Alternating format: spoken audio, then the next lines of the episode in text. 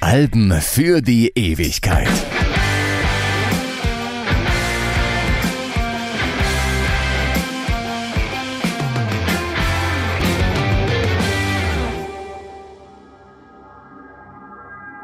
»1991, oh du wunderbares Jahr. Niemals zuvor brachten die vier Jahreszeiten bessere Rockalben als du. Okay, vielleicht 1979, aber danach nie mehr. Und das wird auf ewig so bleiben, denn wir reden von Alben. Schwarzes Vinyl, 30 cm Durchmesser, manchmal auch zwei davon in einer Klapphülle. Mit Musik, die eine Geschichte erzählt, die berührt, die eine Dramaturgie hat, einen Spannungsbogen. Aus seiner Zeit, als Musik noch richtig groß war, wie der wunderbare Olli Schulz einst sang. Nevermind von Nirvana, Blood Sugar Sex Magic von den Red Hot Chili Peppers, Bild Motorfinger von Soundgarden, Metallicas schwarzes Album Use Your Illusion von Guns N' Roses, um nur einige wenige zu nennen. Und mit dem Debütalbum einer Band aus Seattle, das ganz oben im Olymp der Rockhistorie steht und das die Rockgeschichte der 90er prägen sollte wie kein anderes. Oh, du wunderbares Tan von Pearl Jam. Mein Name ist Dieter Kottnick und jetzt ist Schluss mit dem Schmonz.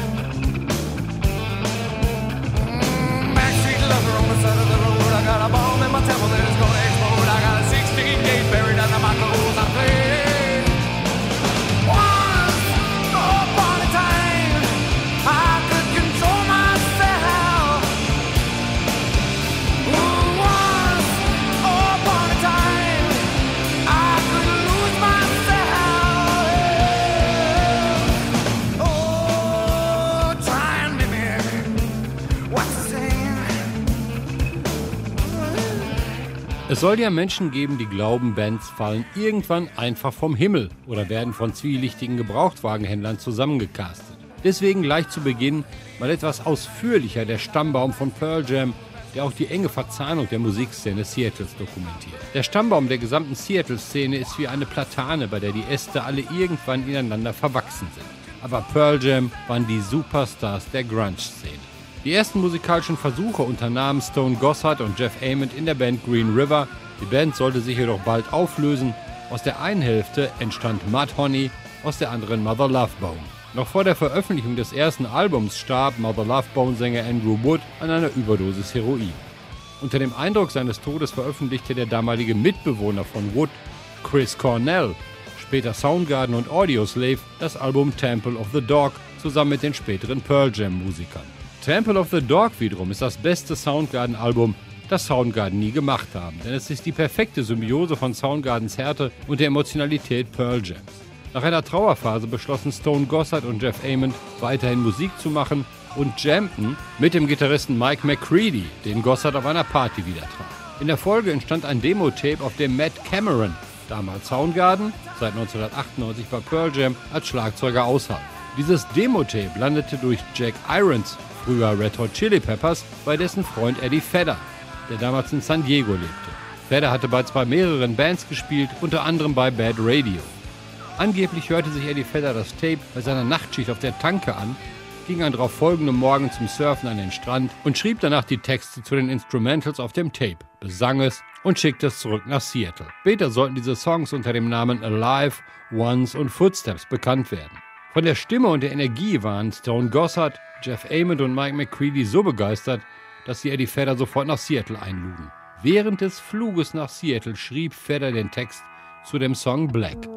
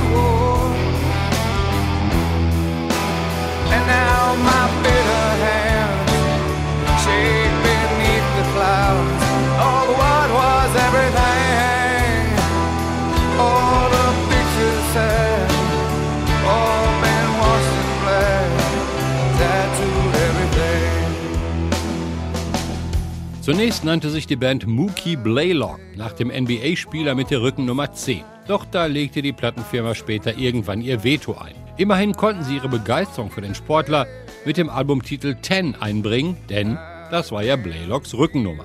Der endgültige Bandname entstand nach Aussage Fedders als Reminiszenz an seine indianische Urgroßmutter Pearl, die es verstand, Marmelade, Jam, mit halluzinogener Wirkung zuzubereiten. Diese Geschichte darf jedoch ins Reich der Fabel verwiesen werden.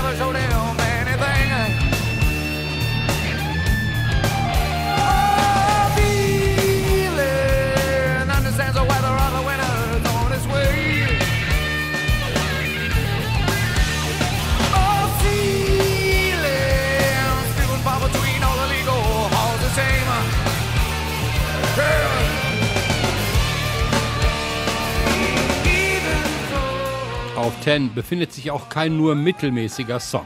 Alle Titel wurden zu Hymnen des Grunge. Musikalisch abwechslungsreich und versiert, mit großer Emotionalität und Tiefe mitreißend gespielt. Teilweise zum Heulen schön. Dazu Eddie Fedders Stimme von einschmeichelnd weich bis aggressiv angreifen. Trotz aller Kraft aber weit weg von dem hedonistischen und testosteronverseuchten Stadionrock, der zeitgleich die Runde machte. Und so ging es in den Texten ja auch eben nicht um Sex, Drugs und Rock'n'Roll, sondern um Einsamkeit, Selbstzweifel und Depression. Männer in Karohemden und Jeans, nachdenklich, gefühlvoll und trotzdem echte Kerle. Pearl Jam haben nicht zufällig extrem viele weibliche Fans. Kurt Cobain warf der Band ja bekanntlich vor, dass sie im Grunde ihres Herzens Hardrocker waren, aber sie waren verdammt seelenvolle Hardrocker und in keinem Moment überschattete ihre gelegentliche Breitbeinigkeit die enorme Wucht ihrer Gefühle. Den Satz habe ich übrigens geklaut.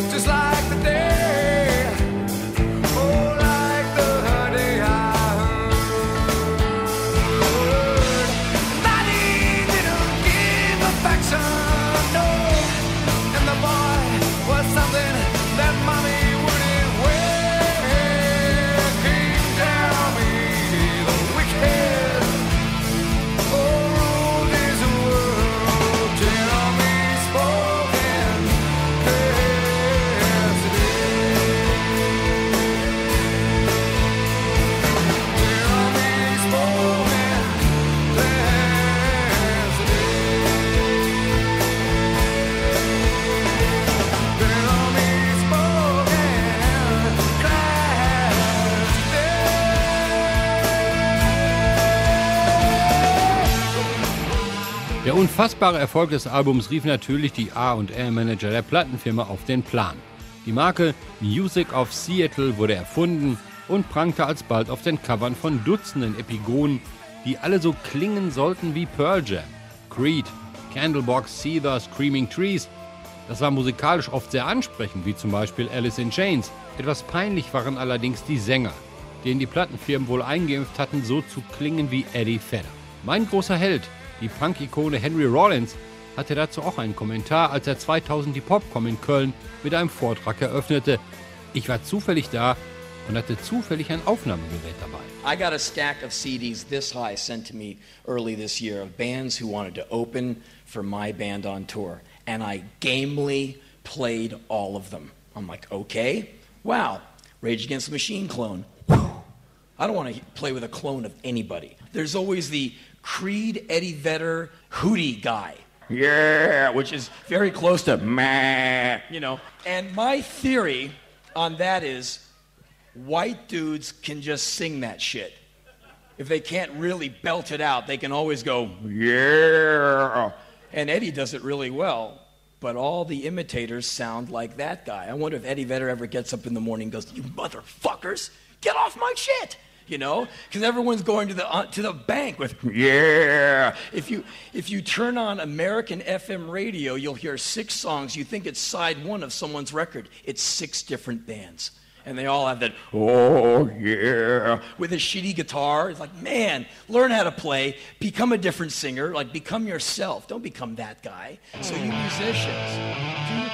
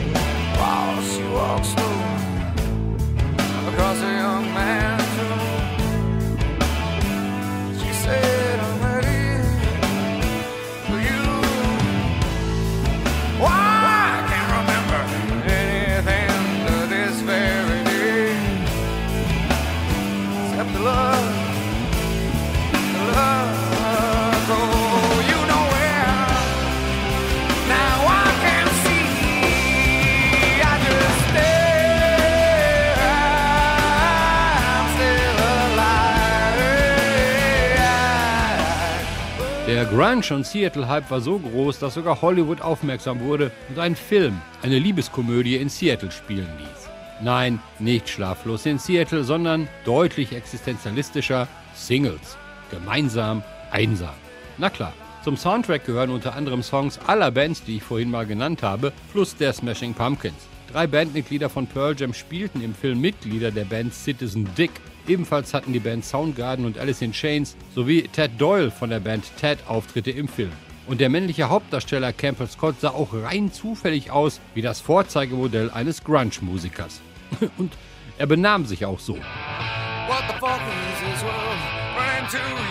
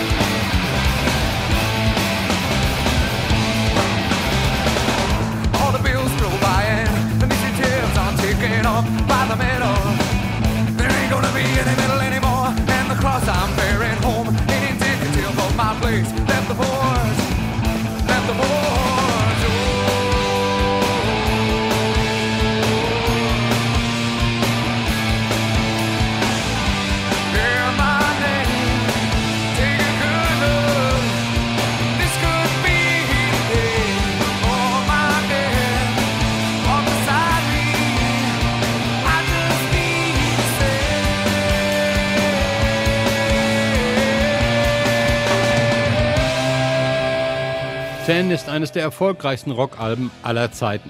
Mehr als 16 Millionen verkaufte Platten in 17 Ländern, 38 mal Platin, 9 mal Gold, 1 mal Diamant. In den US-Billboard-Charts hielt sich die Platte fünf Jahre. Die Band war vom unerwarteten Erfolg des Albums überrascht und um ein ähnliches Schicksal wie Nirvana zu vermeiden, zog sich die Band aus dem Rampenlicht zurück. Sie entschlossen sich, keine Musikvideos mehr zu veröffentlichen und keine Interviews mehr zu geben. Speziell Eddie Vedder machte die Popularität schwer zu schaffen. Sie produzierten ihr zweites Album Versus fast schon trotzig komplett gegen den Strich und die Erwartungen an ein zweites Ten. Zwar enthält das Album mit Dissident, Daughter und Animal tolle Songs, ist aber bei weitem musikalisch nicht so geschlossen. Sie hatten begonnen zu experimentieren, sich musikalisch weiterzuentwickeln und vor allem waren sie eine fantastische Liveband geworden. Sie wollten als Musiker ernst genommen werden. Die Leser des Rolling Stone Magazins wählten sie auf Platz 8 der besten Live-Acts aller Zeiten. MTV Unplugged klopfte an und 1995 spielten sie auf dem Neil Young Album Mirror Ball die Begleitband ihres Idols. Pearl Jam haben den Grunge überlebt. Trotzdem bleibt gerade Ten ein komplett zeitloses Werk. Ein Album für die Ewigkeit. Das war Dieter Kottnick und ich hoffe, ich habe euch Lust gemacht, den ollen Klassiker nochmal aufzunehmen.